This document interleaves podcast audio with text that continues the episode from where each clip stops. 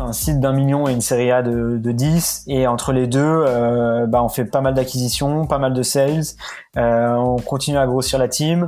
Et euh, on montre qu'il y a euh, tu vois genre un marché énorme à aller tacler. Une insatisfaction genre gigantesque chez les copropriétaires. Notre truc un NPS incroyable un potentiel de referral énorme et, et un modèle scalable pour aller euh, à la fois s'étendre en France et s'étendre en Europe.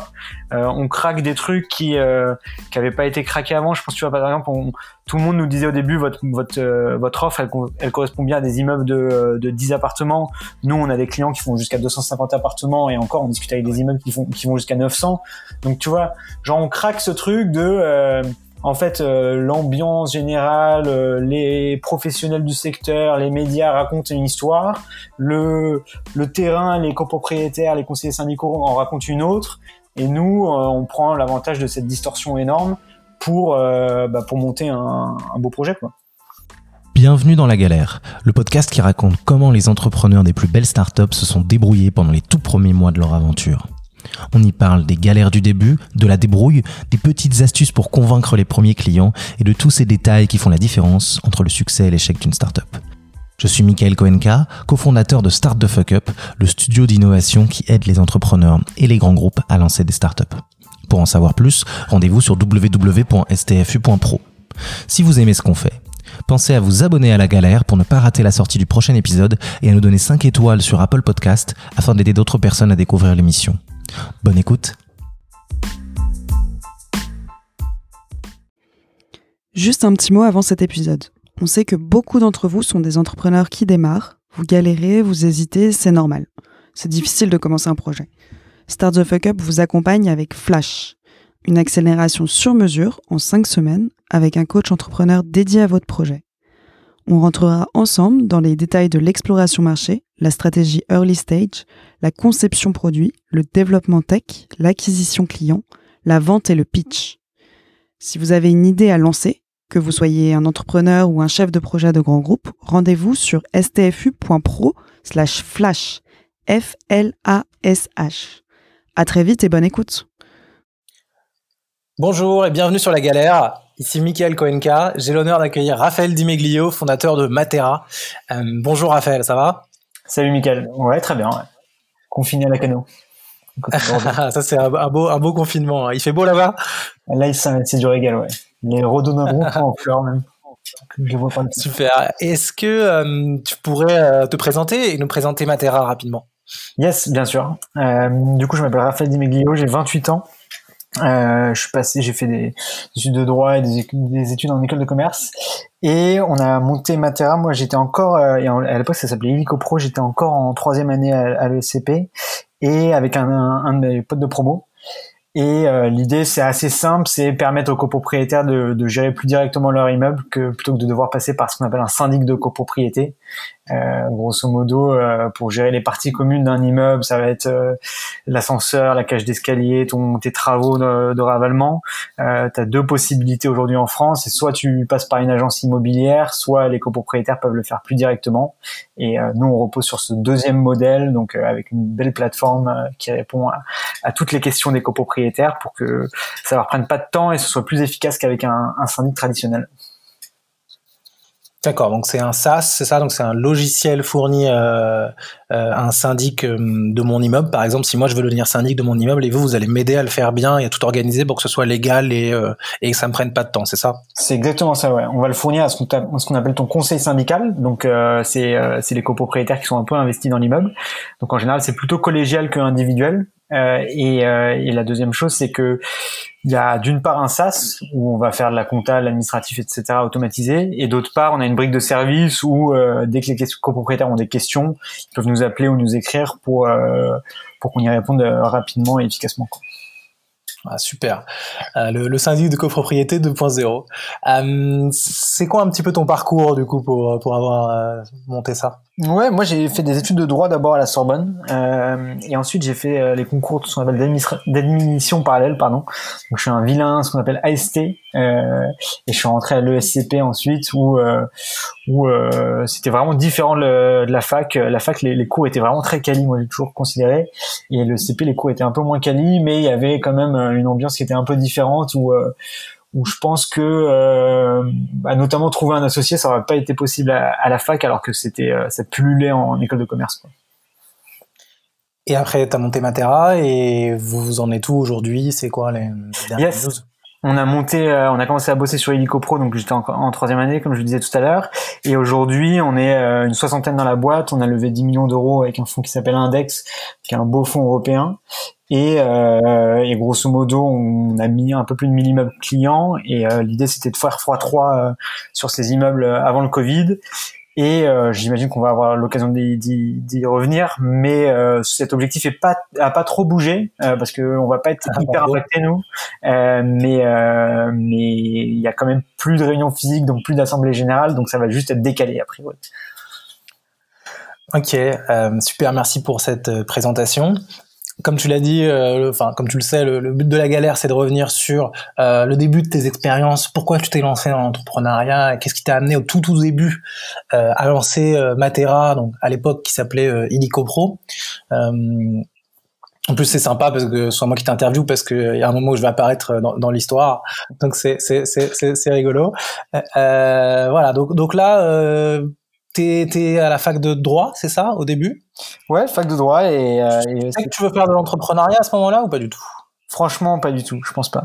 Euh, je pense que je voulais faire avocat quand j'étais à la fac de droit, comme euh, comme 80% des gens qui font une fac de droit, quoi.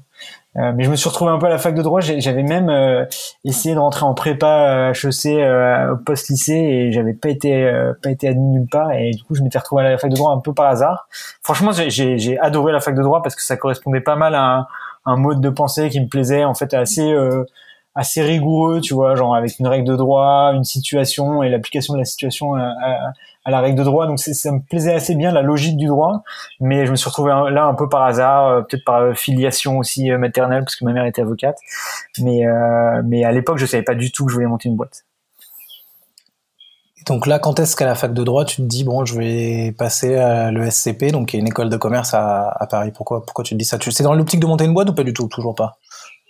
Je me rappelle que dans mon dossier pour euh, l'EM Lyon, je disais, en gros, on avait un, mes parents avaient ouvert un, resto familial euh, dans le 17e à Paris, qui est un resto italien, et je me rappelle que dans mon dossier pour l'EM Lyon, je disais que je voulais monter une franchise euh, de resto italien, un peu à la Big Mama avant la Big Mama. J'ai toujours considéré que Big Mama nous avait volé notre, mon idée. Euh, mais euh, tu leur as dit ou pas encore? Quoi? Tu leur envoyé un mail. Hein.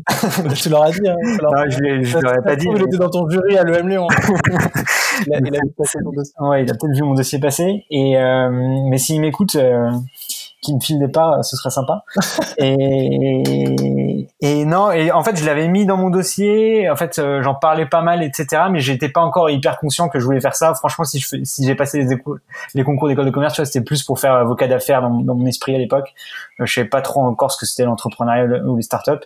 Mais euh, franchement, j'avais aussi une petite fibre. Je, tu vois, il y a des espèces d'histoires familiales euh, qui tournent, qui, qui, me font dire que j'avais toujours eu ça un petit peu en moi, tu vois. Euh, C'était quoi? C'était des trucs où, euh, par exemple, il y a, y a, une histoire qui m'a toujours un peu fait honte qu'on raconte au dîner familial, euh, dîner familiaux je pense que j'ai jamais, j'en ai jamais parlé dans une dans une interview. Bon, c'est pas comme si j'avais fait des, des milliers d'interviews, mais en gros, le, le, principe était était le suivant. C'est j'avais j'avais genre je sais pas 8 ans. J'étais assez proche de mon frère qui avait deux ans de plus que moi, et je lui avais vendu la l'utilisation du couteau suisse. 50% de l'utilisation du couteau suisse qu'on avait en commun, quoi, qu'on m'avait offert. Et je lui ai dit, bah ok, si tu veux pouvoir utiliser le couteau suisse, il faut que tu me payes euh, de l'argent et je te donnerai 50%, mais par contre, je garderai 50% de l'utilisation du couteau suisse, tu vois. Et j'étais quand même très jeune et c'était un, c'était un, une mentalité, je pense, assez particulière. Ouais, pareil, je vendais des cartes Pokémon dans les, la cour d'école. Enfin, tu vois, il y avait quand même des... Euh, tout le monde, euh, il y a beaucoup d'invités de la galère qui nous racontent cette histoire de vente de cartes Pokémon ou de cartes Magic. je suis pas si unique que ça, en fait. mais non, mais c'est, c'est un, c'est un bon biais d'entrepreneur. Enfin, c'est un signe, euh, c'est un signe fort du fait que après tu vas, tu vas avoir une, une facilité avec le business, ben, qui est quand même une part importante de l'entrepreneuriat. Ouais, visiblement. Et du coup, tu l'avais vendu combien ton, ton couteau suisse? Tu sais plus? 100, 120 francs, un truc comme ça, non? Ah, c'est pas mal quand même. Hein. C'était un bon couteau suisse. On pourrait lui demander. Il s'appelle Lucas Di Meglio. Il faudra lui demander. Peut-être qu'il s'en souvient. Mais dans ta famille aussi, euh, pas d'entrepreneur, pas d'exemple euh, familiaux du coup? Franchement pas trop. Euh, enfin, j'ai des, j'ai trois frères et une sœur et euh, c'était plus, euh, tu vois, c'est plus des longues études pour devenir ingénieur ou médecin. Euh, après, mon grand-père avait un peu une fibre euh, entrepreneuriale, mais entrepreneur un peu raté, tu vois, genre il avait fait de la promotion immobilière. Je crois qu'il s'était plus ou moins cassé la gueule et fait faillite. Et j'ai appris aussi qu'il avait fait une partie pendant une partie de sa vie qu'il avait été syndic. Et j'ai appris ça après avoir commencé à bosser ah. Hélicopro. Peut-être que c'est dans les cas. c'est possible. Ok, donc là, tu, tu euh, avais, avais, le barreau ou pas encore? Je sais pas trop comment ça marche. Le... Non, pareil, le barreau, j'ai raté, euh, j'ai raté la seule fois où je l'ai tenté. Ah, d'accord, ok. Ah, dur. Et donc là, tu vas à l'ESCP, ils, ils acceptent eux ton dossier. Ouais, franchement, j'avais plutôt pas mal réussi les concours. À l'époque, c'était euh, nous, c'était pour les émissions pareilles, c'était HEC, ESCP, et j'avais pas mal réussi les concours, euh, notamment le truc de la note de synthèse, etc.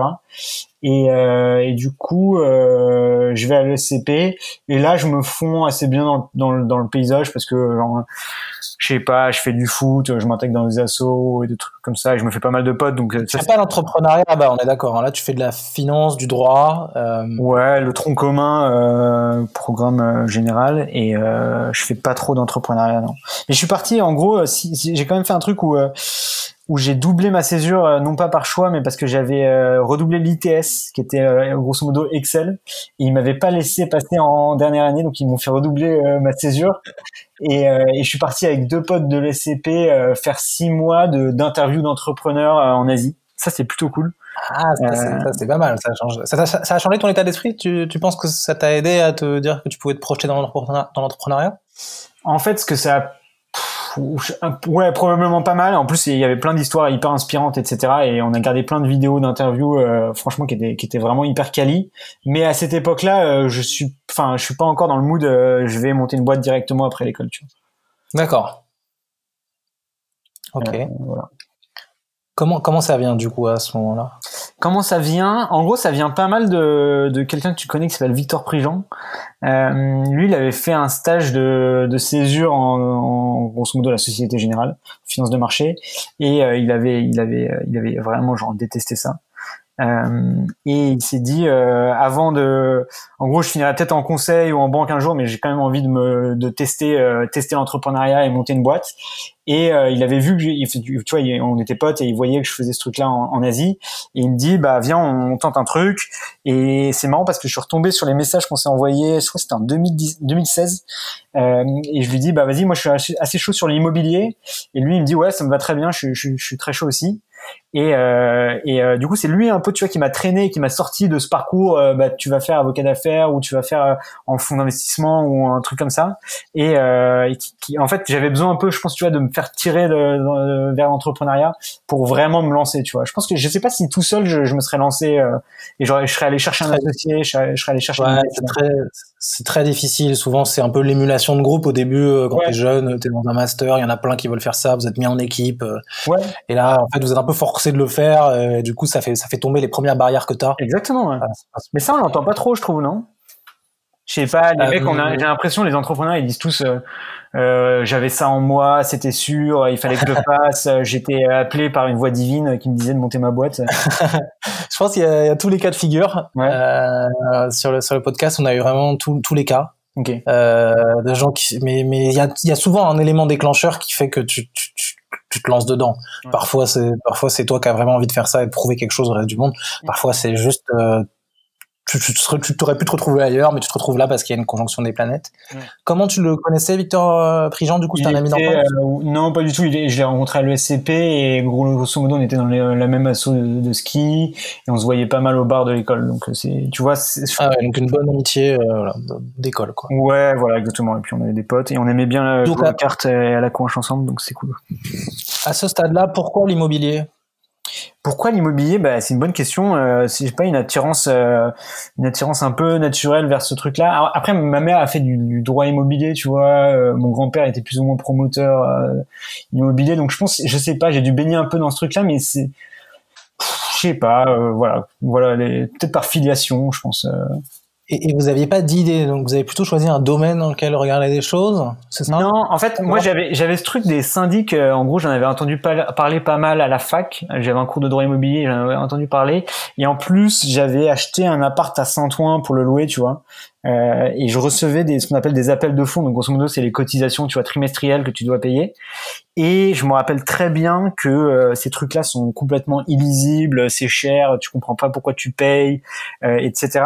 Et du coup, j'avais été un peu confronté à ce problème-là, tu vois. Je, je, quand même rapidement, euh, j'avais j'avais été confronté au problème et du coup, on s'est on s'est un peu intéressé et on est allé creuser ensuite ce, ce sujet-là, quoi. Quand tu dis que tu avais entendu parler de, cet aspect syndic euh, à la fac, c'était de la loi qui autorise à non, c'était non, c'était c'était plutôt du contentieux, tu vois, genre des des, des... t'as un cours de droit immobilier, t'as une partie qui concerne les syndics et c'est plus euh, tu vois, ça va être plus euh, comment fonctionne un syndic, quels sont les les grands arrêts qui concernent le syndic, quelles sont les grandes dispositions, etc. C'est pas trop les modes de gestion ou les. D'accord. C'est pas trop une. T'avais une introduction. Ouais, voilà. Ouais, l'introduction un peu théorique à ce que ça impliquait légalement. ouais, exactement.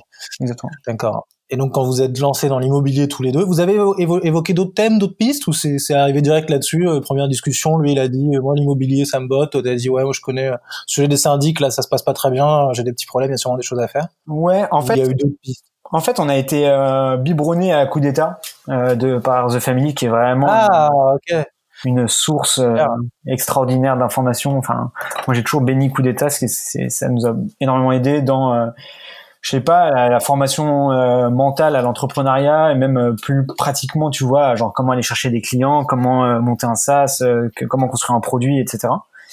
Et je moi, ouais. À, quel stade c'est arrivé ça? Parce que là, vous aviez lui, Victor, il avait encore un, ouais. entrepreneuriat ou quelque chose? Enfin, quel moment vous êtes mis tout d'un coup à vous dire, ok, on doit regarder coup d'État euh, euh, pour avoir plein de formations euh, sur l'entrepreneuriat, sur l'état d'esprit? Euh, je saurais pas trop dire. Je pense que Victor, il avait, je pense qu'il avait même pas été pris dans la forme, dans la, dans la major entrepreneur parce qu'il devait, il devait pas aller trop en cours, mais euh, mais je sais pas comment on est arrivé sur coup d'état à la base, c'est une bonne question. Euh, mais grosso modo, il y avait une vidéo de coup d'état qui disait euh, euh pour vous lancer, enfin pour monter une boîte, euh, un des trucs les plus importants, c'est d'avoir un espèce de de repérer un pain euh, hyper généralisé dans un marché et de le prendre à bas le corps et de, de se passionner pour ce truc-là, tu vois. Et du coup, moi, j'avais ce truc-là un peu des syndics en tête qui résonnait. Et du coup, quand j'ai vu ce truc-là, je me suis dit, bah, au début, je, je me rappelle, je n'osais pas trop en parler, tu vois, des syndics parce que ça me paraissait trop niche, trop, je sais pas, trop, trop abstrait et en fait, au bout d'un moment, je vais, parler effectivement de ce truc des syndics et on a creusé, creusé, creusé. Tu vois, on allait interviewer des gens, on allait interviewer des copropriétaires, des syndics, des associations de copropriétaires, des euh, des, des, des, amis, euh, des amis qui étaient. Ça, a été votre euh, votre réflexe d'aller voir des gens comme ça au, début. C'était amplifié du coup par la vidéo de, de les vidéos de coup d'état que vous aviez vues à l'époque, c'est ça? Ouais, ouais, les vidéos de coup d'état et il y avait un bouquin qui s'appelait Lean Startup aussi, je pense, qu'on, qui disait genre, allez voir des gens, euh, questionner-les sur leurs problèmes, etc. pour pour bien cerner le, le truc. Tu vois. Parce que particulièrement dans le secteur des syndics, tu as une espèce de discours global des professions et des médias qui correspond pas du tout à une réalité du terrain. Euh, et on aura l'occasion d'y revenir, je pense, mais euh, euh tu as un écart entre ces deux choses-là qui est énorme et c'est aussi euh, bah, c'est aussi un signal genre fantastique pour te dire il y a un truc énorme à faire quoi quand, euh, quand le discours ambiant correspond pas du tout à la réalité du terrain, bah, c'est que tu as une opportunité euh, superbe. Quoi. Très intéressant. Donc effectivement, la, formation dont on parle là, euh, coup d'état, c'est des vidéos en ligne publiées par The Family, qui est un écosystème d'accélération évidemment extrêmement connu en France ces vidéos-là, elles contiennent euh, plein de contenu pour s'inspirer, pour débloquer des freins mentaux qu'on aurait euh, à se lancer, et plein de petites méthodes de base. Enfin, quand, on quand on baigne dedans, c'est de base, mais quand on vient de l'extérieur et qu'on connaît pas, c'est hyper, euh, ça a beaucoup de valeur quand on sait les écouter. Et nous, on publie aussi des types d'articles là-dessus. Enfin, tous les gens qui font l'innovation à Paris publient des articles de pédagogie là-dessus. Ce podcast en fait partie aussi. Et ce qui est très fort là, je trouve, dans ton histoire, c'est que vous avez su vous avez su l'écouter beaucoup mieux que euh, que beaucoup d'entrepreneurs en fait. pourquoi, tu dis, pourquoi tu dis quand on sait les écouter parce que euh, souvent les gens les écoutent, mais après ils partent quand même sur leur idée à fond, tu vois. Ils Ah vont ouais, tout de suite construire la solution, ils vont tout de suite construire la tech et tout ça. Mm. Et ils vont pas euh, aussi bien se dire ah oui là mon idée en fait c'est un truc niche. Tu vois là tu me dis là j'avais cette idée de syndic qui me creusait dans la tête Hmm. et en fait j'ai creusé quand même euh, tout ça. Donc vous avez su bien écouter, bien assimiler. Euh, ce qu'ils disent, ça c'est ça c'est ça c'est rare. Mm. Euh, souvent même des gens qui sont baignés dans un écosystème hyper innovant, ils, ils, assimilent pas tout de suite et ils ont besoin euh, de faire beaucoup beaucoup d'erreurs avant de avant de cibler une, une bonne opportunité. Ouais. Après, je pense que tu vois, il y, a un- il y a un élément, il y a un, un peu un facteur chance parce que tu vois, ce truc qui me trottait dans la tête était effectivement un truc qui représentait une, une grosse opportunité et euh, et du coup, je pense que, enfin, quelque part, on serait quand même lancé dans ce truc-là. Enfin, je sais pas. Ah ouais, bien sûr, ouais, ouais pour creuser. il y a un sûr. facteur chance pour que Ouais. le truc qui trotte dans la tête soit le truc qui représente la grosse opportunité. Ça, c'est- ça, on le, ça, c'est- on le répète pas dans l'épisode de la galère, mais il y a un gros facteur chance quand même. Euh, euh, ok, donc là vous avez ce, ce truc-là et vous vous dites ok, il faut qu'on faut qu'on creuse. Ouais, exactement. Comment vous comment comment vous creusez? C'est quoi vous, vous, vous êtes déjà vous êtes que deux du coup, euh, Ouais. Victor Prigent et, et toi. Ouais. Euh, c'est quoi vos rôles? Euh, Vous avez un loyer à payer? Comment vous êtes à quel stade dans vos études? Vous êtes toujours étudiant? Comment ça se passe? Ouais, euh, Victor avait terminé et du coup moi comme j'avais fait euh, cette, cette deuxième césure, j'étais en dernière année mais euh, j'avais pas beaucoup de cours. Euh, J'habitais chez ma mère. Victor il est venu habiter chez moi euh, pour pas avoir à payer de loyer. Euh, ce qu'on fait c'est qu'on va interviewer, euh, comme je le disais, énormément de gens. On lit des sujets sur le, enfin on lit des articles et des bouquins là-dessus. Euh, on regarde beaucoup de vidéos euh, ensemble. Euh, et, et on se lance un peu, on achète un bouquin, je me rappelle, il y avait un, on avait acheté deux bouquins, un qui était un truc très orienté juridique, un autre truc très orienté comptable euh, sur la copropriété, euh, et, euh, et on continue à faire pas mal d'interviews, et après on se lance aussi dans la recherche d'un troisième associé plus technique, quoi. Et là on est en janvier ces interviews 2017, je pense à peu près. Janvier 2017. Comment et les, les, les, les interviews ça a commencé quand? Fin 2016, quoi, grosso modo. Fin 2016 jusqu'à janvier 2017, vous explorez le truc, vous faites des interviews. Ouais. Comment comment vous faites ces interviews là Comment vous contactez les gens Euh, Euh, comment on fait ces interviews? On, on essaie de faire des trames de questions un petit peu en fonction des, des typologies. Donc il y avait grosso modo trois types de typologies. Il y avait des copropriétaires, des syndics, euh, tu vois, traditionnels et des associations de copropriétaires. Euh, et euh, et on fait un truc assez euh... ouais non après il y avait aussi en gros des, on- je me rappelle en en, en parlant on, on distinguait aussi il y avait des copropriétaires simples des gens qui étaient à leur conseil syndical et des gens qui géraient déjà leur euh, leur copropriété aussi euh, mais qui n'avaient pas d'outils tu vois qui faisaient ça sur Excel. Et du coup on questionnait aussi pas mal ces gens-là sur euh, sur leurs problèmes euh, leurs problèmes récurrents quoi. Euh, et, et comment vous les trouviez?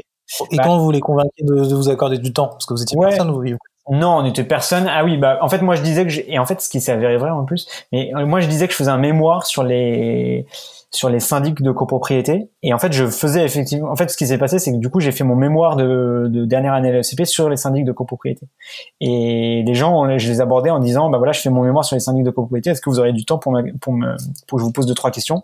Et les gens à la fois me prenaient du temps pour me répondre et euh, me mettaient en relation avec d'autres personnes. Donc c'était plutôt cool cette époque ouais, on avait un autre truc un peu de pirate. C'était, euh, c'était, euh, je me rappelle, en gros, j'allais sur le Bon Coin.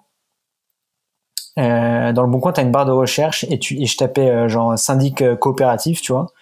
Et, et du coup, t'avais toutes les annonces de gens qui vendaient leur appartement, qui disaient, bah voilà, mon appartement est situé, enfin, genre, euh, est à tel, euh, à tel montant euh, de, de vente et euh, il est géré dans une copropriété qui est gérée par un syndic coopératif parce que c'était un mot clé de l'annonce, tu vois.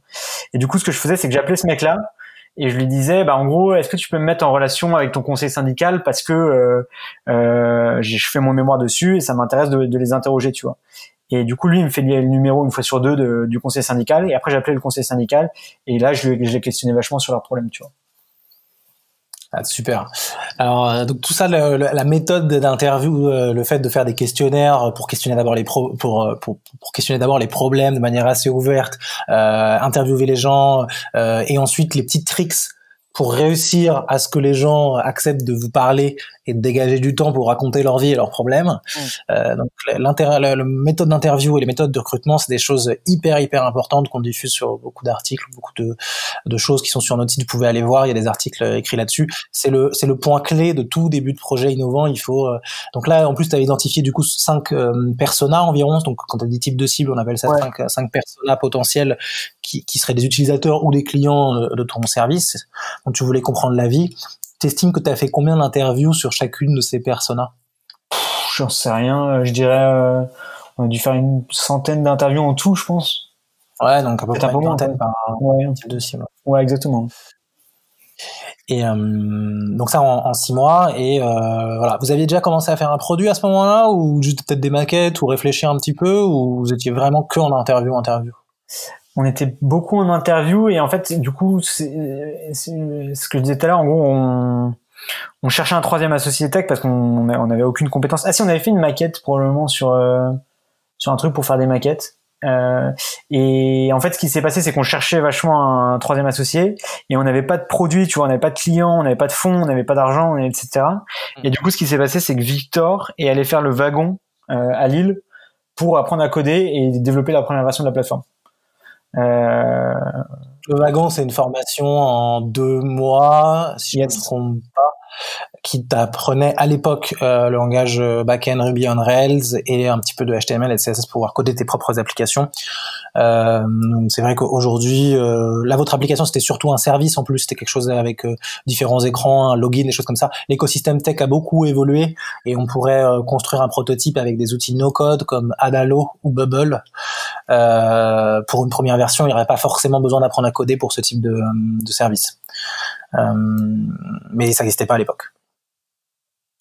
Ouais, et nous on a eu de la chance que on a eu de la chance que ça ça marche un peu dès le premier coup et que euh, en plus euh, en gros comme c'est un tu vois c'est un SaaS pour un truc qui est très identifié avec des obligations légales tu sais tu es dans un tunnel euh, niveau produit sur les fonctionnalités que tu dois développer euh, et, et, sur la manière dont, dont, ça va être un peu agencé. Mais en gros tu sais que tu dois faire ces, ces features de compta d'édition de documents juridiques etc et du coup on s'est un peu lancé bien en tête sur sur construire ce produit là quoi Ouais, il y avait, ouais, il y avait des règles, il fallait les transcrire dans un produit, donc euh, le cahier des charges était déjà fait, vous avez Exactement, une marge d'erreur en fait. Exactement. C'est vrai que ça aide parce que quand les produits sont un peu plus flexibles, qu'on veut faire des choses, un réseau social, mais on sait pas exactement comment le faire et tout, euh, se lancer dans le code tout de suite, c'est toujours un petit peu, un petit peu dur. Bien sûr. C'est des problématiques qu'on aujourd'hui, quoi. Maintenant qu'on est arrivé un peu au bout de ces, ces obligatoires. Exactement. Et, et, du coup là, euh, euh, là il a, il a appris à, à coder. Ça lui a pris deux mois. Il a fait un premier prototype. Ouais, exactement. Est-ce que on arrive jusqu'à où? Vous en êtes où à ce moment-là? Vous avez le premier prototype, des interviews? T'as essayé d'avoir tes... vous avez essayé d'avoir vos premiers clients? Ouais, on a essayé d'avoir nos premiers clients. Donc tout ça, c'est genre premier semestre 2017. Euh, on essaie d'avoir nos premiers clients. Euh, je vais les chercher sur le bon coin. On fait, on fait un site public. Euh, euh on a des premiers leads entrants. Tu vois, je faisais du SEO. Je me rappelle, je, je regardais vachement d'articles et de vidéos sur le SEO à l'époque. Ce pas forcément une bonne manière de commencer, mais euh, on n'avait pas d'argent, donc on considérait que c'était un bon moyen.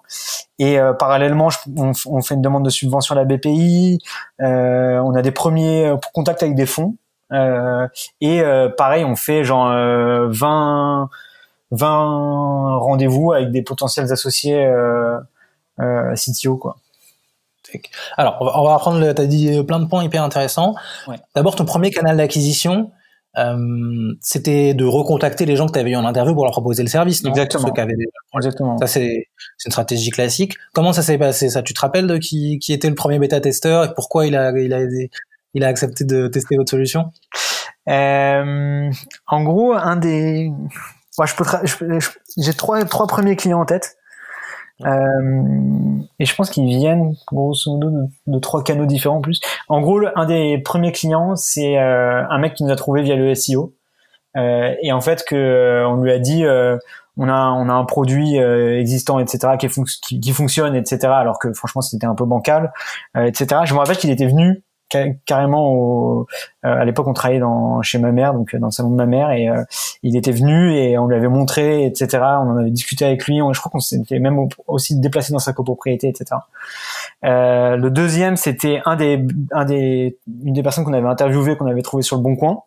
Et le troisième, c'était genre une connaissance de la famille qui avait un immeuble en entier, qui avait revendu des appartes et qui et qui cherchait une solution pour gérer gérer l'immeuble. Quoi. C'est génial, vous avez expérimenté trois canaux d'acquisition euh, sur les trois, premiers Ouais, Alors, je vais démystifier un peu certaines choses. Donc, la, la, la SEO, pour ceux qui ne connaîtraient pas, c'est euh, c'est la faculté qu'a votre site web, une fois qu'il est publié et mis en ligne, de remonter euh, dans les premières pages de Google. ce qui permet à des gens, quand ils font une recherche sur Google, en fait, de voir votre site apparaître dans les premiers résultats et ensuite ils cliquent et après il, y a sûrement un formulaire de contact quelque part sur le site pour pouvoir dire ah ouais cette solution là donc à l'époque elle s'appelait Illico Pro euh, m'intéresse. Euh, c'est généralement une stratégie qui est pas utilisée du tout par les startups au début, parce que c'est une stratégie plutôt moyen long terme, parce que sur la majorité des mots clés existants qui ont un petit peu de la valeur, comme euh, euh, acheter un sac en cuir, etc. Et eh ben il y a des sites web qui sont extrêmement puissants dessus, Amazon, etc.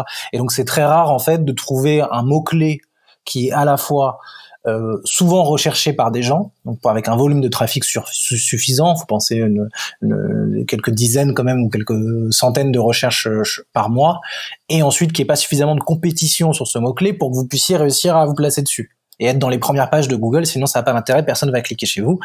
Voilà.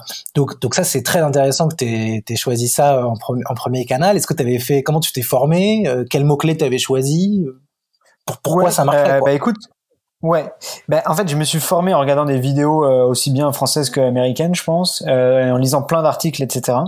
Et en fait, ce qui, je sais pas à quel point la concurrence aujourd'hui est beaucoup plus développée euh, en SEO qu'il y a 3-4 ans, mais ce qui était intéressant, si tu veux, c'est que tu pouvais rapidement arriver en position numéro une sur des trucs qui étaient assez longs tail, tu vois, genre euh, euh, t'allais pas te positionner sur syndic de copropriété, mais t'allais te positionner sur euh, syndic coopératif par exemple. Et euh, ce truc-là qui était un peu un truc de niche, et ben personne ne se positionnait dessus, et du coup tu pourrais arriver rapidement en position numéro une dessus, et du coup avoir des leads entrants grâce à ce truc-là quoi.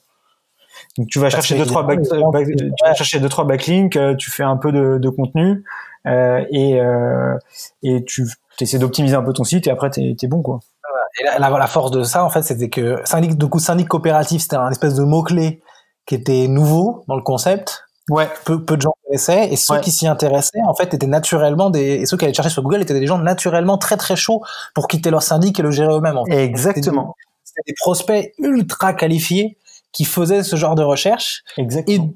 En fait, c'est ça qui a permis du coup qu'après en arrivant sur votre site, ils vous contactent parce que vous devez avoir un taux de conversion du coup assez extraordinaire à cette, époque-là euh, pour de la pour un premier contact, pour avoir son premier client qui arrive par une recherche Google. Enfin, c'est c'est c'est du c'est du jamais vu. c'est vraiment très drôle. Et, euh, ok. Ouais. Moi, je connais pas, mais je connaissais pas nos, taux de conversion à l'époque, mais euh, mais on voyait des gens qui s'inscrivaient sur le site et c'était plutôt cool quoi. et en même temps, quand tu vois, quand t'as pas d'argent euh, à dépenser en AdWords, t'as pas, tu peux pas faire de l'outbound sur des mecs parce que tu peux pas aller euh, genre piocher dans les pages jaunes euh, euh, le numéro de quelqu'un. Tu fais comment pour aller chercher des clients quoi? C'est vrai qu'on conseille souvent au début un mélange d'outbound quand même, même sur du B2C, parce que si tu envoies suffisamment de bons messages d'outbound, ça marche pas mal. Euh, non, mais vous, c'était la bonne manière en fait. Je pense que les canaux d'acquisition, il faut, faut trouver le bon pour chaque projet, chaque contexte. Ouais. Et, et c'était une des bonnes manières, mais mais si, ouais, sinon ça aurait pris plus de temps. Il aurait fallu faire du contenu, fallait, il aurait fallu, mais vous serez retrouvé à faire du SEO euh, d'une manière détournée en fait. Mmh, mmh. D'abord.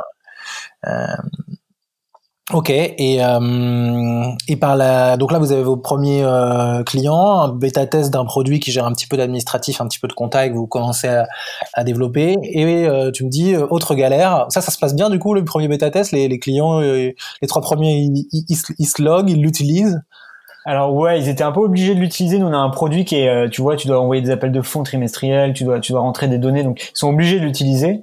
Euh, donc il y a plein de problèmes. Le, le produit et il y a, y a, enfin, fonctionne euh, de manière très bancale, tu vois. Euh, et, euh, et du coup, on s'active encore plus pour, euh, pour, trouver un, un mec qui est un vrai dev, tu vois, un, vrai tech. Tu te rappelles de galères qu'il y avait avec le produit à ce moment-là? Vous avez dû faire des trucs à la main ou... Bah ouais, typiquement, on disait que le produit pouvait sortir un procès verbal d'assemblée générale en remplissant deux trois formulaires, c'était pas le cas, quoi. C'était vous qui le faisiez en PDF à la main? Bah oui, euh, ça, c'est très bon. Non, mais ça, du coup, c'est hyper intéressant. C'est un très bon conseil. Toujours se lancer, même quand les features sont pas euh, totalement prêtes, parce qu'au début, vous n'allez pas avoir 100 clients d'un coup. Il y en aura 5. vous allez pouvoir arrondir les angles sans que le gars en face, sans que ça diminue la qualité de service offerte à la personne en face. Ouais. Et en plus de ça, nous la, la, la, version bêta, enfin ce qu'on a, ce qu'on appelle la version bêta était payante, tu vois. Enfin, c'était comme si c'était un vrai prix, un vrai, ouais, c'était un vrai produit, etc. Ah ouais, bravo. Parce que les gens, les gens voulaient payer pour ce truc-là, franchement. Même si on, enfin, les gens nous disaient bah ok combien ça coûte, machin, etc. Et du coup, euh, donner un prix à ce truc-là lui donnait plus de valeur, quoi. Ça c'est sûr, tout à fait. On a, on a, on a des, des, des, des clients, euh, des, des amis qui ont lancé euh, une marketplace pour les architectes. Ouais. Au début, ils avaient dit, vas-y, euh, ils avaient mis un, ils avaient fait plein de com, ils avaient plein de trafic sur leur site, ils avaient mis un bouton, vas-y, euh, euh, à clique ici, mets, tes, mets, mets ta demande pour, un architecte et on trouve un architecte. C'était gratuit.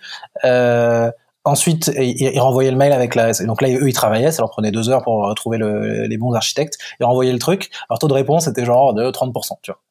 Après, ils ont rajouté un bouton, euh, euh, faut payer 50 euros pour euh, pour pouvoir avoir le devis. Et euh, là, tout d'un coup, tout leur taux de conversion ont explosé.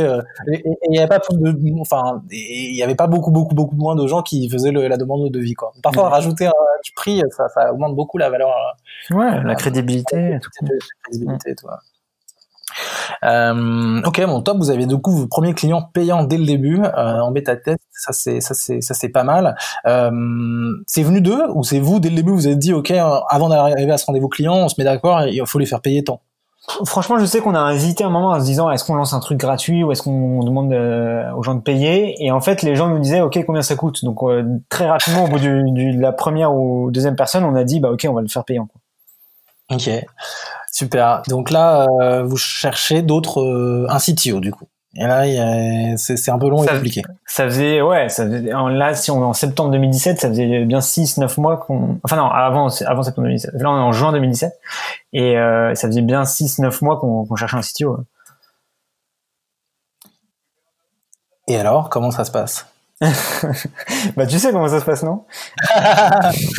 Non mais en gros déjà le premier truc je pense qu'on fait c'est qu'on va on regarde dans notre cercle de potes est-ce qu'on connaît des gens qui sont devs ou des gens qui connaissent des gens qui sont devs tu vois.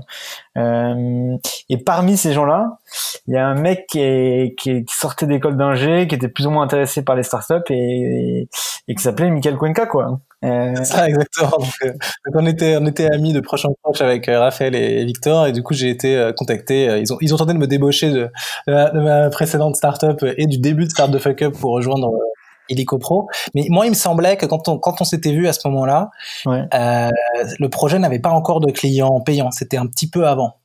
Ouais, c'est possible. C'était, c'était un petit peu avant. C'est pour ça que tu avais dit non à l'époque? euh, Non, non, moi j'avais dit non parce que j'étais et que du coup euh, j'avais déjà un engagement de loyauté envers envers envers le reste de, de mon équipe euh, à ce moment-là donc j'étais juste pas disponible très bien et euh, mais vous aviez mais vous avez fait les bonnes étapes il y a il y a toujours un bon moment pour convaincre un associé tech trop tôt ça marche pas. Euh, il faut il faut il faut effectivement avoir déjà des premiers clients. Là c'était le le bon moment je pense. Donc vous m'avez vu moi en premier qui vous non. Vu? Non, non, non, En gros, on a vu, euh, je te dis, on a vu, je pense, 15-20 personnes. On avait fait des offres à deux, trois qui avaient, qui avaient refusé. Et franchement, Dieu merci, ils ont refusé parce que je pense qu'ils auraient été euh, genre infiniment moins bons que notre euh, que notre associé euh, qu'on a fini par trouver, Jérémy, qui est qui est une star de, de CTO. Donc, euh, en fait, encore une fois, le, le, hasard a un peu bien fait les choses. C'est qu'on avait rencontré plein de gens, on avait fait des offres à deux, trois, probablement que je me rappelle peut-être deux euh, qui avaient refusé. Et finalement, on, a, on est tombé sur Jérémy, quoi, par, par une opération du Saint-Esprit. Ouais, c'était quoi l'opération du Saint-Esprit oh, C'est LinkedIn, hein, tu sais, c'est Saint-Esprit, parfois il se cache euh, dans des trucs ouais, très sur LinkedIn. Et euh... ah ouais, en fait, on contacte pas mal, je, contacte, je contacte pas mal de gens sur LinkedIn. Euh, je finis tombé par euh, sur un sur un mec qui me dit euh, bah en fait euh, je vais arrêter ma startup je suis chaud pour vous rencontrer. Il vient il vient à la maison là toujours dans, le bureau de ma mère. Et et en fait c'était un mec qui était beaucoup plus orienté produit et il me dit par contre mon associé qui est un mec beaucoup plus tech bah on va arrêter la, il va arrêter la boîte aussi parce que la boîte va fermer et du coup je peux vous mettre en relation si vous voulez et, euh, et du coup, c'est là qu'on rencontre Jérémy. Ah mais ça c'est voilà, ça c'est les profils euh, comme on dit sous, sous, le radar, impossible à détecter parce qu'ils sont pas encore en recherche de poste. Exactement. Mais euh, un profil technique qui est dans une startup euh, qui, qui a craché, qui est en train de se planter. Avoir cette information-là vaut, vaut, beaucoup d'argent en termes de recrutement parce que généralement les deux profils, le, le, le profil plutôt sales ou le profil plutôt technique, s'ils si, si sont, ont beaucoup beaucoup de valeur à ce moment-là. Absolument. Euh, ça c'est là c'est en dépité. Euh, nous pour, pour, rien de cacher, tu sais, on, on, a un peu amplifié ça. À l'époque, on n'était pas aussi bon en, en, en, LinkedIn et en marketing et en vente que qu'on l'est maintenant. Et maintenant, ce qu'on a fait quand nous on a voulu recruter des gens qui avaient ce profil-là, on cherchait des gens qui venaient de planter leur boîte. Ouais. Bah ouais. Du coup, on a envoyé euh, des des emails perso à, on a, on a fait des filtres sur LinkedIn pour choper tous les gens qui avaient monté une boîte euh, qui, était, qui était à peu près sortis d'école et qui avaient monté une boîte euh, dans les deux dernières années. On s'est dit voilà monter une boîte dans les dernières années où il y a toujours que 1 à, 1 à 5 employés sur la boîte ou moins, moins de 3 il, y a, il y a de la chance que eux ils ont si c'est pas eux qui ont planté la boîte ils ont des gens qu'on connaissent. Mm. et du coup on a envoyé 200 euh, emails comme ça et effectivement on a fait deux offres de recrutement à la fin. Enfin on a eu des gens intéressés. Ouais. euh, c'est un segment intéressant voilà, mais il faut, il faut parler à beaucoup de gens pour en trouver un à la fin du match surtout. Ouais. Et, euh, et, là, du coup, le, le feed se fait. Vous faites quoi une période de test? Comment comment ça se passe? Parce que c'est un associé, c'est pas un employé, hein, donc il n'y a pas ouais. encore de salaire. C'est un associé. En gros, euh, comment on fait euh, On discute. En... Il était à distance au début. Je crois qu'il était, je sais plus dans. Ah oui, si, il était en Suède. Après, il était un peu dans, dans le sud de la France et tout. On fait pas mal de, de Skype à l'époque. Il n'y avait pas Zoom. Euh, on fait pas mal de Skype. On lui expose euh, notre vision, notre notre BP, etc. On avait même des discussions en parallèle avec des fonds déjà, euh, des fonds d'investissement. Quoi? Vous aviez déjà des discussions avec des fonds à ce stade-là Ouais. Ouais, parce que euh, mais alors pour le coup, c'était que des leads, en... enfin c'était que des leads entrants, c'était que des fonds qui nous avaient contactés quoi. On a jamais, on a, en fait, dans l'histoire de Matera, on n'a jamais démarché un fonds. Ah ouais? Ouais. Ah, ça, c'est plutôt cool ça. C'est ouais. l'inverse. Comment vous avez trouvé? Euh, bah, par ce site, euh, ce superbe site, quoi. Et en plus, je pense que en gros, moi, ma théorie, c'est qu'on avait mis deux trois trucs, je pense, sur French Startup ou French euh, ou FSN là. Et je pense ah, que les, les scouts, euh, les scouts chez les chez les VC euh, check ces trucs-là, pas mal de, enfin, check un peu des boîtes. À l'époque, c'était comme ça aussi, je, je pense. et et aussi, je sais pas, comme on avait fait le SCP pense qu'il y avait des potes de potes euh, avec des posts LinkedIn, enfin je sais pas, peut-être des trucs comme ça. Je sais pas trop euh, à vrai dire. Ah oui. comment, comment, comment ils avaient sourcé euh, la boîte. Et ouais, pardon. Vas-y. Vas-y, vas-y. Ouais non et du coup Jérém, euh, et ben écoute, on, le, on lui fait une offre. Euh, en fait, on, on, lui expose tout, machin, etc. Lui, il, il est de plus en plus convaincu, euh, et on, on, finit par lui faire une offre. Ouais, en sept, je crois qu'il commence en septembre 2017 il y a une période de... donc là vous avez déjà fait une petite période de test avant l'offre c'est quoi? C'est c'est du truc très parce que vous vous êtes déjà deux? Il y a toujours des questions comme ça qui se posent hein. vous êtes déjà ouais. deux vous avez déjà trouvé le marché eu les premiers clients en plus vous avez même développé un produit ouais. on n'est pas CTO qui arrive en tout début de projet ouais. comment vous ça s'est passé? En fait on n'a pas développé un produit mais on a développé un truc qui est quand même euh, où il faut reprendre le code à zéro et du coup quand Jérém est arrivé avec un autre dev qui s'appelle Pierre euh, ils ont repris le code à zéro, et, enfin quasiment, et ils ont ils ont tout tout cassé pour tout refaire. Euh, et on a eu la chance en fait de recruter en même temps que le CTO un, un lead dev extraordinaire d'ailleurs qui est toujours dans la boîte. Vous aviez, vous aviez des fonds pour ça à ce moment-là? En fait, on avait touché une subvention de la BPI d'un truc comme genre 50 000 balles. Ouais. D'accord. Ok. Ah ouais, et, euh, et, en fait non, Jérémy, bah, il est devenu associé, euh, à, tu vois, à, quasiment à égalité avec nous, un tout petit peu moins que nous, et euh, en termes de part, je parle. Et après, il est devenu un associé complètement égal en termes de, de prise de décision, de, de vision de la boîte, de d'organigramme dans la boîte, etc. Quoi. Super. Et vous payez le salaire du lead dev avec avec la bourse du coup? Exactement. Là, vous avez à peu près combien de clients à ce moment-là? Je sais pas, une dizaine, non? Une dizaine. Mmh. Et vous vous dites, OK, on va passer à l'échelle euh, supérieure. C'est, c'est quoi les, la réflexion à ce moment-là? La réflexion à ce moment-là, c'est... Euh, c'est bon, on, a, on, est contacté par des fonds, donc nous on sait pas trop comment ça fonctionne, on est hyper euh, hyper euh, amateur et euh, donc on fait les process, etc. On, on bidonne des, des BP sur Excel à trois ans, on fait des, on, on essaie de, de vraiment s'y tenir au, tu vois, à la vidéo de Oussama Amar sur les SaaS metrics, euh, etc. Euh, et on fait pas mal de tours avec les fonds euh, et euh, avec des beaux fonds d'ailleurs. Et, euh, et en fait, ça se fait pas au bout du genre quatrième ou cinquième tour, euh, ce qui nous avait fait un peu chier à l'époque. Mais quatrième ou cinquième tour sur combien de rendez-vous au total? Donc ça. Ouais, sur quatrième ou cinquième rendez-vous quoi. Ah, d'accord, rendez-vous. Ouais. Enfin, je sais pas ce que ça s'appelle tout au rendez-vous, mais, mais, euh, on était assez, assez loin dans les process, ouais. D'accord. Avec deux fonds notamment. Et, euh, et en fait, ce qui était, ce qui c'était pas du tout du temps perdu parce que euh, il y a un des fonds qui nous a, qui nous a donné un insight qui nous a fait gagner un an, je pense, sur la boîte. Incroyable, c'était en fait, c'est un truc très sur le marché, mais grosso modo, tu as entre 600 000 et 800 000 immeubles en copropriété en France. Et en fait, tu en as 15%, 15-20% qui sont déjà gérés de manière autonome, tu vois, gérés euh, selon notre modèle. Et tu en as 80% qui sont gérés par des agences un peu immobilières euh, traditionnelles. Et, euh, et à l'époque, nous, on dit, bah voilà, pendant un an et demi, on va, on va aller choper ce marché des 15-20% et fournir le SaaS qui va passer qui va les faire passer de Excel à, à Matera, enfin, Inico Pro à l'époque. Et les fonds nous disent, bah, en fait, le gros du marché, c'est quand même les 80%. Si vous voulez savoir si votre boîte a du potentiel, faut aller, faut aller euh, se confronter à ce marché-là. En fait, c'était le même produit, mais c'était des, des, techniques d'acquisition différentes et, des, et un peu une proposition de valeur qui était, qui était un peu différente. Et du coup, nous, on réoriente la stratégie d'acquisition et la proposition de valeur vers euh, ce, ce marché de 80%. Et, euh, et, du coup, on gagne un an, tu vois, de, de, de, aller se bastonner sur un marché complexe des 20% pour aller sur, sur l'océan bleu des 80%. Quoi. Et donc ce truc-là, c'est des fonds, c'est des fonds qui n'ont pas investi dans la boîte qui l'ont filé, tu vois. et ça, c'était avant la levée que vous avez opéré ce, ce léger pivot, enfin ce, ce, ce, ce, test de ce nouveau marché? Ouais, c'était avant de lever. Ouais. Enfin, ouais, c'était. Avant, C'était, euh, tu vois, on discute avec les fonds, euh, ils nous disent ça, je sais pas, en septembre, euh, en octobre, on fait ça, quoi. C'était parce que c'était le même produit, tu vois, c'était pas trop structurel. C'était quoi, la, quoi qui changeait dans, la, dans, le canal d'acquisition? Parce qu'on sait, par exemple, pour les assurances, pour, par exemple pour Alan, y en a qui connaissent, il y a une période de chasse. C'est euh, septembre, euh, décembre, parce que euh, janvier, pouf, tout le monde change. Et du coup, vous, c'est quoi le, le, le, rythme pour euh, Ouais, alors déjà là-dessus sur Alan, je pense que ça a changé parce que grâce à un bon travail de qu'ils ont fait de lobbying, ils ont obtenu que tu puisses renégocier ta mutuelle à n'importe quel moment dans l'année. et ça, il faut les féliciter. Et ah, c'est ça, ah, j'avais pas suivi ça. Ok. Ouais.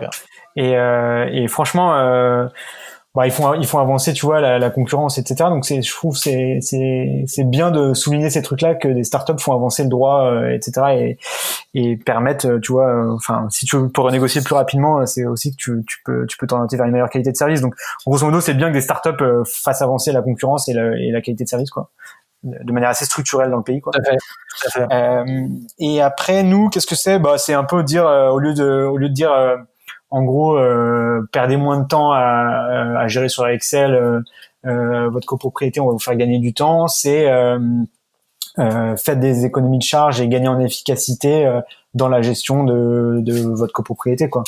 arrêtez de payer autant un syndic, arrêtez d'attendre que six, pendant six mois la fuite d'eau va pas être réparée. on est là pour vous, quoi. Mais là, il faut, il faut convaincre plein, plein de gens. Enfin, dans, dans l'autre modèle, vous aviez déjà vos clients qui étaient déjà prêts à vous utiliser. Là, il y a quand même une étape, il faut les faire changer, il faut les faire abandonner un, un, truc important. Ouais, la grosse différence, c'est que, ouais, faut attendre ce qu'on appelle l'assemblée générale. Euh, mais en fait, des assemblées générales, si tu considères qu'il y a 600 000 euh, immeubles en France, euh, il y en a un peu tout le temps, quoi. Donc, euh, et, et, puis c'est des gens, tu vois, qui, tu vois, les, les gens qui sont qui gèrent déjà de manière autonome, aujourd'hui ils payent zéro parce qu'ils payent Excel. Euh, et du coup, ils passent à un SaaS qui vont, qui va leur coûter de l'argent. Les gens qui sont avec des agences immobilières, c'est exactement, c'est une, une, économie de charge. Mais comment vous allez les chercher? Parce que est-ce que la SEO marchait toujours? Parce que la SEO, fallait que le gars il tape quand même. Ça indique. Euh, ouais. Il faut l'idée. Là, là, c'est la, c'est, c'est quoi le canal d'acquisition sur cette nouvelle cible?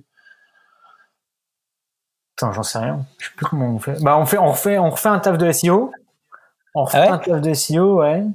Et, euh, et on continue, on maintient, tu vois, le, tu vois, les, le canal euh, historique, mais euh, mais en début 2018, du coup, comment on fait pour aller chercher les clients? Peut-être les premières campagnes AdWords, les premiers mots clés AdWords? Ah bah ouais, a priori ouais. pour, pour, remonter quand les gars tapent syndic, enfin quand ils veulent changer de syndic, ouais. tu, remontes peut-être pour que au moment où le gars est pas content de son syndic et veut changer. Ouais. Et ben, non, mais... ils comprennent qu'il y a une ouais. qui est possible. Ouais, franchement, il y a, y a, deux trucs, c'est il y a du SEO et il y a du, euh, il y a aussi des, des, tu vois, des premiers articles de presse aussi. Euh, ça, c'est un truc. Euh, il faudrait qu'on regarde la, la, la, date de du premier article dans le Figaro qu'on a eu, qui s'appelait euh, cette startup vous fait économiser des charges ou un truc comme ça. Et ça, je me rappelle que quand c'est tombé, ça nous a fait genre 250 litres d'un coup, tu vois. Ah comment, comment, vous, comment vous avez vu cet article? Bah, en avant, fait, avant ou pas? C'était avant levé, je crois. Ah ouais, je crois que c'était avant. Parce que souvent, il y a cette amplification-là. Après la levée, c'est très facile d'avoir, enfin, c'est plus facile d'avoir des articles pour amplifier le, le, le, sujet. Avoir un article dans Le Figaro avant de lever, Ouais. ça c'est intéressant comprendre comment vous avez fait ça. Bah, en fait, le, le syndic est un sujet hyper euh, grand public, euh, de pouvoir d'achat, de consommation, de, etc., qui intéresse énormément de gens. Euh, et du coup, les, les journalistes un peu immobiliers sont sont sont intéressés par ces trucs-là. Ouais, ils sont à l'affût d'innovation, exactement. Et surtout que l'immobilier, c'est un truc qui est quand même euh, où il y a très peu d'innovation pour plein de raisons, parce que c'est très touché par l'immobilisme. euh, Il y a beaucoup de lobbying dans le secteur pour euh, faire en sorte que rien ne bouge. Donc, euh, euh, c'est très compliqué, je pense, dans l'immobilier plus que dans d'autres secteurs pour euh, pour favoriser l'innovation. Et donc, euh, je pense que dès qu'il y a une startup qui se bouge un peu, que tout le monde nous, nous dit ça de tous les secteurs. ouais, je sais, je sais. Euh, mais bon, chacun ses raisons, quoi. Et euh, exactement. Et donc, ouais, euh, relation presse, euh, c'est assez puissant, quoi. Com- Comment, comment vous l'avez fait? Parce que le- il y a toujours cette question de est-ce que je vais contacter le journaliste? Est-ce que j'ai identifié un journaliste? Est-ce que c'est lui qui vient me chercher? Est-ce que je vais dépenser euh, 5000 balles dans une agence de RP qui elle a peut-être des contacts de journalistes et qui va Ouais. comprendre comment m'aider à me placer chez eux? Comment vous avez fait pour ce premier article? Comment est-ce qu'on a fait pour ce premier article? Bah, c'est franchement, c'est la journaliste du Figaro qui m'appelle un jour et qui me dit euh, est-ce que est-ce que vous pouvez répondre à mes questions, euh, etc. Je, fais un- je vais faire un article sur vous. C'est franchement, euh, je te dis, hein, c'est euh, euh, on était bien ranké sur des trucs qui sont liés au syndic et genre la fille nous a trouvé quoi. La journaliste nous a trouvé. C'est pas nous qui l'avons démarché pour le coup, tu vois. Donc, En fait, euh, Raphaël Di Meglio nous présente la startup où il ne démarche personne. bah si. Ouais, mais non, parce que on démarche même pas les clients. les clients viennent les voir et les, et les voir. Donc sachez que ce n'est pas la règle. c'est rare, c'est cool. Et en fait, je rigole parce que c'est symptomatique du fait que vous aviez touché en fait un très très bon, euh, un très très bon euh, problème à adresser, un très très bon Ouais, ouais. qui à la fois parle à tout le monde, à la fois de la valeur ajoutée à craquer, à la fois un business model euh, et une vraie histoire derrière qui, qui peut transformer en, en masse un pays. Quoi. On n'est pas, on est sur de la niche au début, on a l'impression, mais en fait pas du tout. On est sur quelque chose de très très grand public euh, à la fin. Donc c'est c'est. Euh, ok, donc ça effectivement avoir un article dans le Figaro, ça ça ça amène euh, beaucoup beaucoup de choses pour son site, pour son pour son image, pour, pour ses premiers livres sur le sur le long terme. Ouais. Et puis un peu de referral même, on commence à avoir tu vois des premiers clients. Nous quand on a une copropriété clé cliente, euh, il y a autant de copropriétaires tu vois qui sont présents dans l'immeuble qui peuvent être des gens qui qui nous qui nous disent ah bah j'ai une autre copropriété ou j'ai un pote qui est copropriétaire ou machin etc.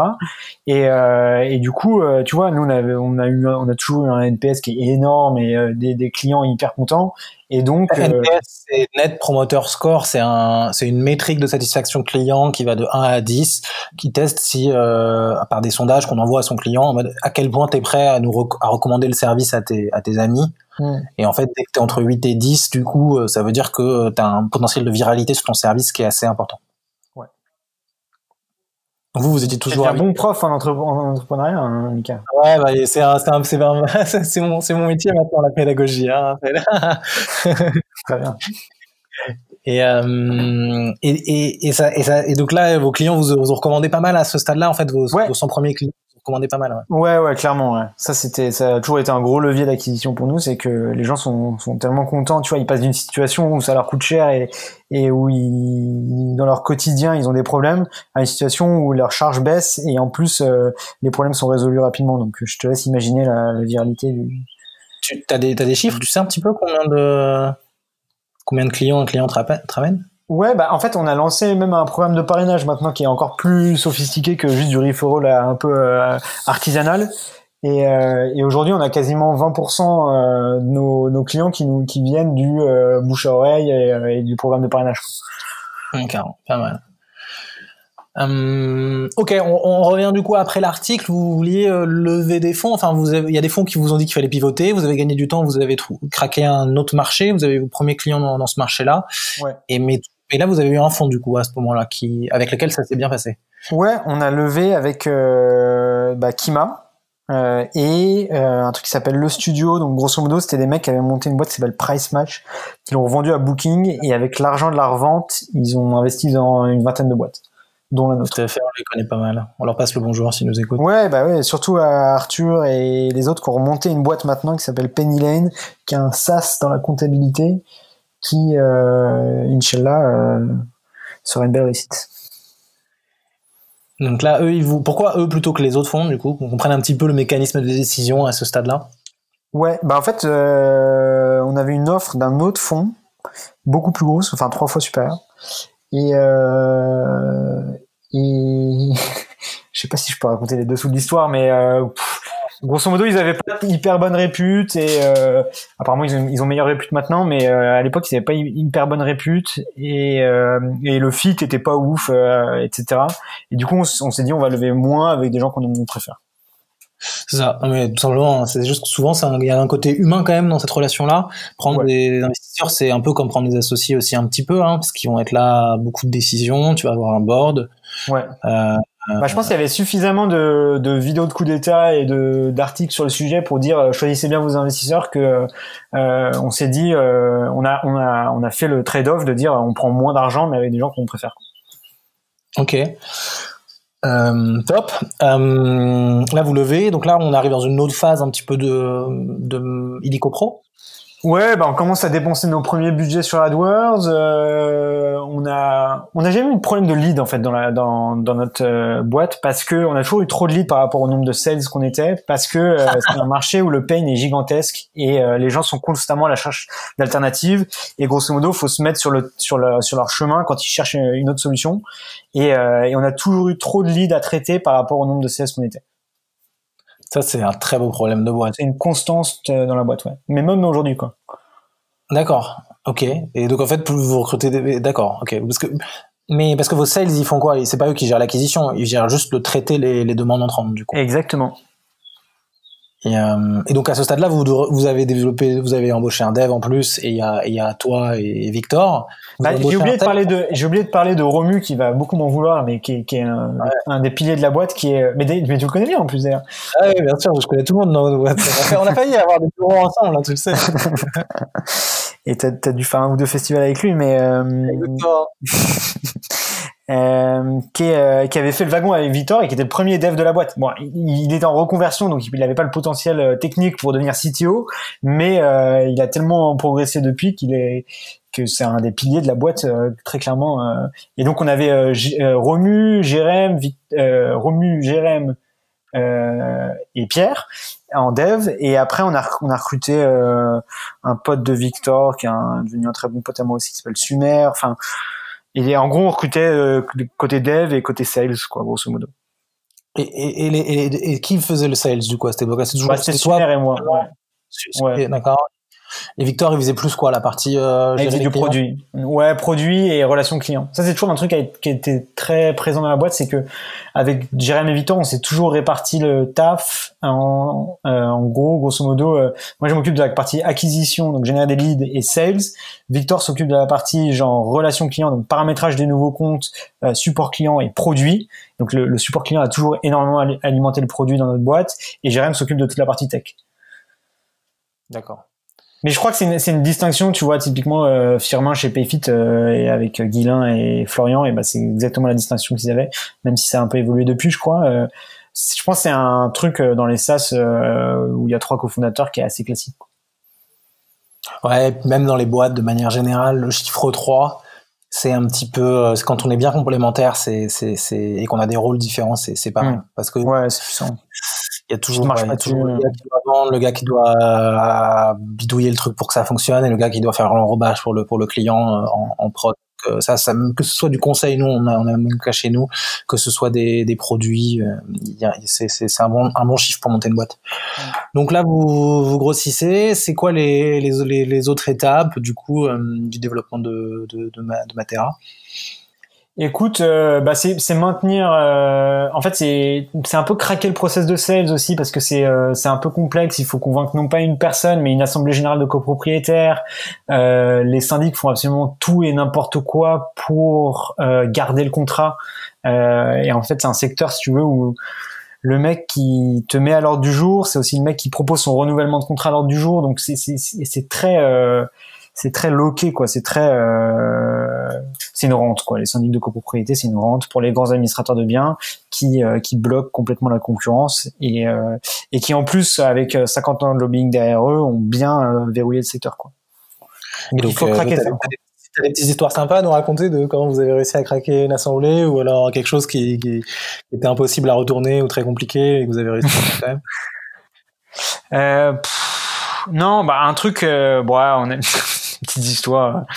Je sais pas trop ce que je peux raconter, ce que je peux pas raconter, mais grosso modo, il y, y, avait un truc, c'est que moi j'avais une formation de juriste aussi, et on a pas mal finalement utilisé le droit euh, pour euh, pour euh, sécuriser notre process de sales quoi et du coup euh, faire euh, par exemple il y avait des contrats qui il y avait des syndics qui avaient des contrats sur trois ans et en fait il y a un truc qui se fait pas beaucoup je pense chez les syndics traditionnels c'est la révocation anticipée. Et nous on n'hésite pas à utiliser la révocation anticipée parce que c'est prévu par la loi c'est prévu par le contrat des syndics type. Et du coup nous on n'hésite pas à genre lister les fautes et à faire des révocations anticipées ce qui dans un tu vois dans un environnement très très corporatiste et je pense un peu euh, un peu consanguin euh, se fait pas trop de demander la révocation d'un confrère tu vois.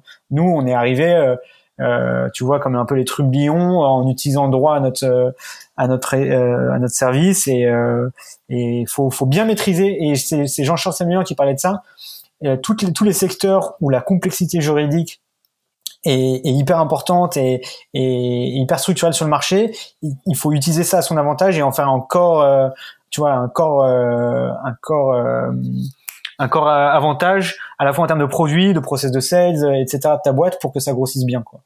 Et donc, il mhm. faut, faut maîtriser parfaitement euh, tous les rouages juridiques du bordel pour faire avancer, avancer le secteur. Parce qu'on a, on a souvent le cas où beaucoup d'entrepreneurs, euh, quand ils ont été avocats d'abord ou une licence de droit ou des choses comme ça, ils disent bah, le premier frein que j'avais moi dans ma boîte, c'était en fait de toujours voir la loi partout et de jamais être un peu pirate. toi, tu l'as pas fait ça. Enfin, vous, vous aviez, vous avez ce petit côté pirate quand même sur, sur les bons moments, sur les trucs qui avaient pas de, qui étaient pas graves. Ouais. Mais là, après, quand il fallait être très sérieux et très pointu sur des sujets légaux et, et bien comprendre finement comment l'utiliser, euh, ouais. euh, vous avez su le faire. Ouais, complètement. Après, c'est, c'est peut-être lié aussi à tu vois l'assemblage de euh, Victor qui est un qui est un peu un bourrin avec euh, genre euh, moi qui était tu, mais tu, tu, vois la boîte a toujours un peu fonctionné sur ce truc-là aussi genre Victor qui est très pratique, très fait avancer les choses, etc. Moi qui avait une vision un peu plus juridique et parfois un peu stratégique et ça, ça, ça, a pas mal fonctionné sur ce duo, même si parfois il est Victor a une vision plus stratégique et moi un, un peu plus pratique, mais tu vois ça ça et voilà, ça, ça a toujours un peu fonctionné comme ça, quoi. Ok, super. Euh, vous avez ensuite euh, continué à lever des fonds, faire grossir la boîte sur le même mode, hein, euh, sales et dev, c'est ça? Ouais, exactement. Ouais. Euh, c'est quoi Ça a pris combien de temps? C'était quoi un peu la, la timeline? Euh, grosso modo, c'est un an entre le seed et la série A. Donc, grosso modo, on fait un seed d'un million et une série A de, de 10. Et entre les deux, euh, bah, on fait pas mal d'acquisitions, pas mal de sales. Euh, on continue à grossir la team et euh, on montre qu'il y a, euh, tu vois, genre un marché énorme à aller tacler. une insatisfaction genre gigantesque chez les copropriétaires, notre truc un NPS incroyable, un potentiel de referral énorme et, et un modèle scalable pour aller euh, à la fois s'étendre en France et s'étendre en Europe. Euh, on craque des trucs qui euh, qui avaient pas été craqués avant. Je pense tu vois par exemple, on, tout le monde nous disait au début votre votre votre offre elle, elle, correspond bien à des immeubles de de 10 appartements. Nous on a des clients qui font jusqu'à 250 appartements et encore on discute avec des immeubles qui font qui vont jusqu'à 900. Donc tu vois, genre on craque ce truc de en fait, euh, l'ambiance générale, euh, les professionnels du secteur, les médias racontent une histoire, le, le terrain, les copropriétaires, les conseillers syndicaux en racontent une autre, et nous, euh, on prend l'avantage de cette distorsion énorme pour, bah, pour monter un, un beau projet. Quoi. Super. Et euh, c'est quoi du coup les dernières, voilà, les, les, features que vous continuez à rajouter dans le produit pour toujours mieux adresser le marché? C'est c'est quoi euh, Soutenir des appartements du coup de plus en plus nombreux au sein du même euh, copropriété Ouais, c'est beaucoup d'automatisation de tâches, de, de facilitation de, de, de enfin de, features. En gros, euh, t'as un, une espèce de corps produit avec de l'administratif et du comptable et du juridique. Et après, une fois que tu es sorti de ce, ces, ces, features un peu obligatoires que as, dont tu as besoin pour la gestion des immeubles, il faut tacler un autre truc. Par exemple, c'est les travaux, les petits travaux dans tes copropriétés ou les gros travaux. Et donc typiquement, on développe une feature de d'annuaire fournisseur qui est un peu une sorte de marketplace entre des prestataires qui sont intervenus dans les autres copropriétés clientes, euh, les copropriétés clientes qui notent leurs prestataires euh, quand ils passent dans, dans, leurs immeubles. Et donc, euh, tu vois, tu, tu leverages ta communauté pour euh, développer un autre service de, de fourniture de prestataires pour tout le monde, quoi. Et ça, c'est efficace. Votre business model là-dessus, c'est, c'est du freemium, c'est du freemium, c'est-à-dire que plus, plus les gens utilisent des services avancés de Matera, plus, plus, payent, plus la copropriété paye cher. on a une offre. On, ça, on a toujours eu une offre. Euh, genre, euh, t'as, as un abonnement annuel à notre service euh, pour la gestion de ton immeuble et tu utilises euh, tout l'administratif, le comptable, le juridique, euh, la marketplace de, de fournisseurs, etc. Et tu payes un, un, tu vois, un abonnement annuel. Ok. Euh, vous avez levé 10 millions, du coup, c'était en septembre 2019 euh, Ouais, c'était fin 2019. Et euh, on vous a beaucoup vu. Euh, moi, c'est une belle galère que j'ai que j'ai vue pour vous. Enfin, je sais pas, tu vas me dire. Euh, on vous a tout d'un coup beaucoup vu dans le métro euh, une semaine avant le lockdown sur le Covid. Ouais. avec des affiches énormes partout, euh, avec des statues grecques où il y avait écrit du coup matera.eu parce que vous avez fait un rebranding. Du coup, deux questions. Euh, ce rebranding, il faisait, il faisait partie de l'ALV, c'était un deal. Pourquoi se changer de marque complètement à, à ce moment-là? Euh, Et deuxièmement, faire de la pub dans le métro euh, une semaine avant le, euh, avant le confinement, ça fait quoi?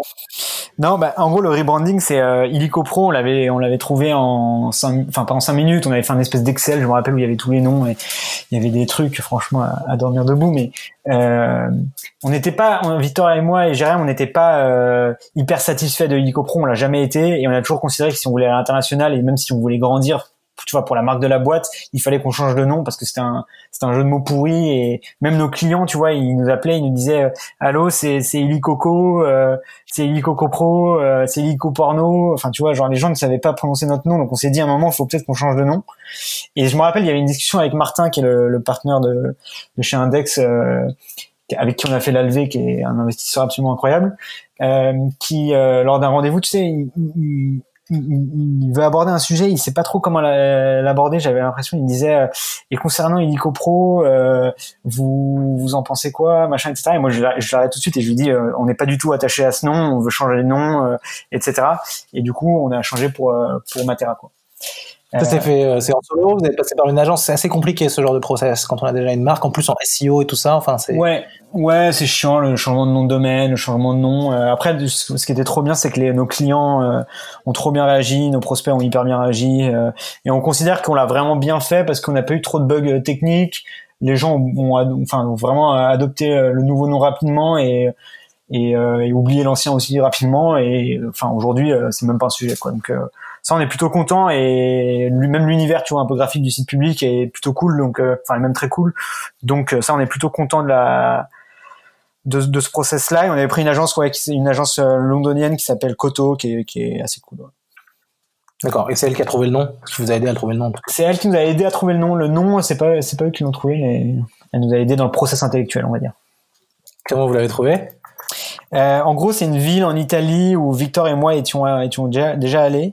Et en fait, c'est une ville euh, troglodyte euh, qui fonctionne un peu comme une copropriété parce que le, le toit des uns sert de, de, rue aux autres, tu vois, et qui avait été laissé un peu à l'abandon et qui a retrouvé de sa superbe. Et, et, on cherchait un nom un peu latin parce que notre marché est assez latin. Et, et on trouvait que l'histoire était assez jolie. Et, du coup, on s'est dit plein gaz, go sur ma terrain. Ok, super la, la campagne de, de com Ouais, la campagne de com, euh, c'était un truc qu'on qu'on voulait essayer. Euh, tu vois, on, on, a des canaux un peu classiques, etc. Et on demandait ce que le physique allait donner.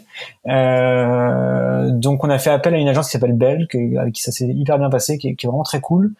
Et, euh, et on tombe sur ces, enfin, on, on, on, y va sur ces affiches un peu provocatrices, un peu, euh, un peu ironiques, tu vois. Et, euh, et on lance ça que dans le métro, il y avait les bus aussi. C'était dans, le métro parisien? Ouais, métro, bus et panneaux d'affichage euh, sur des sur des abris-bus, je crois.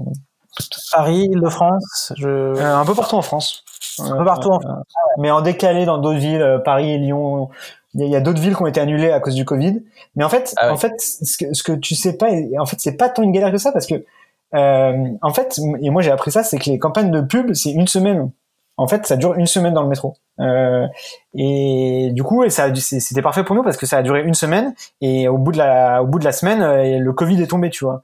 Mais en fait, ce qui s'est passé et qui est, qui est assez marrant, c'est que tu vas dans, tu vas à Paris aujourd'hui, tu te balades dans Paris, et ben en fait nos pubs elles sont encore dans le au dos des bus parisiens parce qu'il y a personne pour les changer, tu vois. et donc on a eu un mois de pub gratos euh, parce que euh, parce qu'il y avait personne pour changer les affiches, tu vois. Vous avez eu votre semaine full euh, sans problème. Exactement. Ah. Et en plus après, ah ouais, d'accord. C'est Ouais. scandaleux. Donc, En plus, on a un channel Slack. Tu vois, on a un channel Slack où on raconte les conneries de la campagne. Et il y a encore des gens aujourd'hui qui sont à Paris, tu vois, des, des gens de la boîte qui postent, qui postent des, des photos de, de bus où il y a encore nos affiches, tu vois. Deux mois après. c'est fantastique. Mm. Ah, c'est pas mal. Hein. Je vais, je vais, je ferai attention du coup quand je quand je ressortirai le, le 11 mai voir si je croise encore vos affiches. Ça, ça me fera beaucoup rire. Yes. Hum, ok, super. Hum, ouais, merci pour tout ça. Et le, le futur pour ma pour ma terrasse, c'est quoi?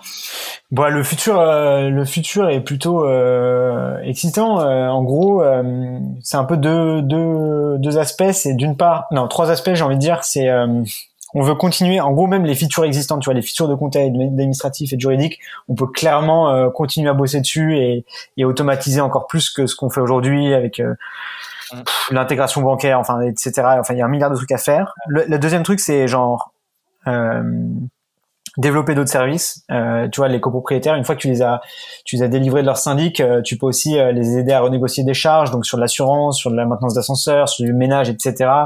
Euh, tu peux les aider sur les travaux. Donc il y a un peu cette brique de développer d'autres services. Et, euh, et le troisième truc, c'est l'international, quoi. Genre, les, les copropriétaires, genre espagnols, allemands, italiens, ont les mêmes problèmes que les copropriétaires français, et on veut rapidement aller à, à l'international. Ok, super. Euh, bon, on va finir par. Merci beaucoup pour toute cette histoire. On va finir par des, des petites questions un peu plus globales du coup là, sur sur tout ton parcours. Euh, est-ce que est-ce que tu considères, c'est une question qu'on pose souvent et les entrepreneurs nous disent bah non j'en ai pas fait, mais est-ce que tu considères clairement que tu as fait une grosse erreur et euh, et que tu aurais pu éviter quelque chose et que tu as mal compris quelque chose? Euh, pas trop. euh, je considère qu'on a eu pas mal de chance, tu vois. On en a discuté beaucoup, mais sur, euh, en gros, la première idée qui marche bien direct, euh, qui est en fait un gros marché, qui ça déroule, tu vois. Euh, et je trouve qu'on n'a pas fait trop d'erreurs. En gros, ce qui aurait été une erreur, c'est que les mecs acceptent nos offres de CTO euh, avant qu'on ait Jérém, parce que genre on n'en serait pas là sans, sans Jérém, quoi. Et euh, euh, pourquoi pourquoi pourquoi tu fais tout ça finalement maintenant là? Pourquoi vous continuez là? Qu'est-ce qui qu'est-ce qui vous drive toi et Victor? Ce qui nous drive, c'est euh, on voit des gens qui sont dans une situation euh, un peu merdique avec un syndic où ils ont des problèmes de pouvoir d'achat pour payer leurs charges et des problèmes de, dans leur quotidien parce que euh, leur copropriété est mal gérée. Et euh, de l'autre côté, on voit des clients qui sont hyper heureux, euh, qui forment une communauté géniale. Et du coup, euh, ce qui nous drive, c'est euh, permettre euh, à tout le monde de, de faire partie de cette communauté et de, de les délivrer un peu de leurs problèmes. Je pense que c'est ce qui nous drive euh, très clairement. Euh, et après, à titre perso, en gros, moi, je considère que genre je pourrais jamais être, je pourrais pas être plus heureux ailleurs qu'aujourd'hui, euh, ailleurs qu'à- que chez Matera, tu vois. Utiliser le droit pour faire avancer la boîte, euh, genre euh, avoir plein de défis d'organisation de la boîte, de, de, de, de tacler le marché bien, de, de, de faire avancer le, tu vois, le, le- à, la- à la croisée de tes compétences et tes envies quoi. exactement. T'as as résumé ça de manière absolument parfaite. C'est top, l'alignement des, euh, des planètes. Euh, enfin, quel conseil tu, tu donnerais à quelqu'un qui se lance aujourd'hui, un entrepreneur euh, qui débute, euh, qui, qui est juste sur son idée là Qu'est-ce que tu lui donnes comme, euh, comme conseil? Ouais, bah deux, deux conseils, je pense. Euh, le premier, ce serait de surtout pas écouter euh, ce que tous les gens disent à propos de ton marché et d'aller te faire ta, ta propre idée. Euh, si on avait écouté les gens au début, on ne serait pas se lancer sur ce modèle, on serait pas, on serait pas lancé sur ce marché, etc. Et du coup, c'est vraiment d'aller sur le terrain et d'aller d'aller poser des questions aux gens et, et de se faire sa propre idée. Et peut-être la deuxième chose, c'est en fait nous, on avance assez rapidement parce que euh, franchement, on a, on a, on a, que des stars dans la boîte, tu vois, genre en, sales, en produit, en dev, en, support, en, onboarding, euh, en RH. Enfin, on a, on a des gens qui sont qui sont assez exceptionnels et qui font avancer la boîte euh, chacun à leur euh, à leur tu vois à leur niveau de manière hyper rapide. Pour revenir à l'interview de Jean-Charles dont je parlais tout à l'heure, il disait pour moi, une boîte, ça doit pas être une démocratie, ça doit être la, la, somme de petits dictateurs éclairés. Et ben nous, c'est un peu ça, quoi. C'est des... On mettra le lien dans la description du, du podcast. Parfait, C'est en anglais, le format est un peu chelou, mais mais euh, l'interview est hyper intéressante. Ok, et ben euh, super Raphaël, est-ce que tu as une dernière chose à dire? Non, non, bah raconte-moi un peu t'en es où avec euh, avec Start the Fuck Up quoi, genre c'est quoi on, on, va, on, va, on va quand même annoncer la fin de l'épisode et je te, je te raconte ça juste après. Hein. on n'a pas encore fait notre propre interview, la galère, mais on, ça, ça, on, le fera, on le fera plus tard, quand on aura l'impression d'avoir vraiment craqué un truc. Merci Raphaël. Avec plaisir. Et, euh, plaisir et euh, à la prochaine.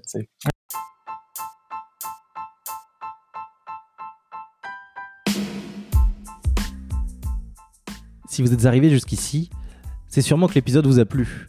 Merci de le partager autour de vous et de nous mettre une note 5 étoiles avec un joli commentaire. Ça va énormément nous aider à faire connaître le podcast.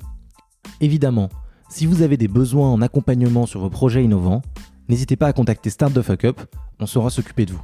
Il suffit de nous écrire sur contact at stfu.pro. Au nom de toute l'équipe, je vous dis à très bientôt.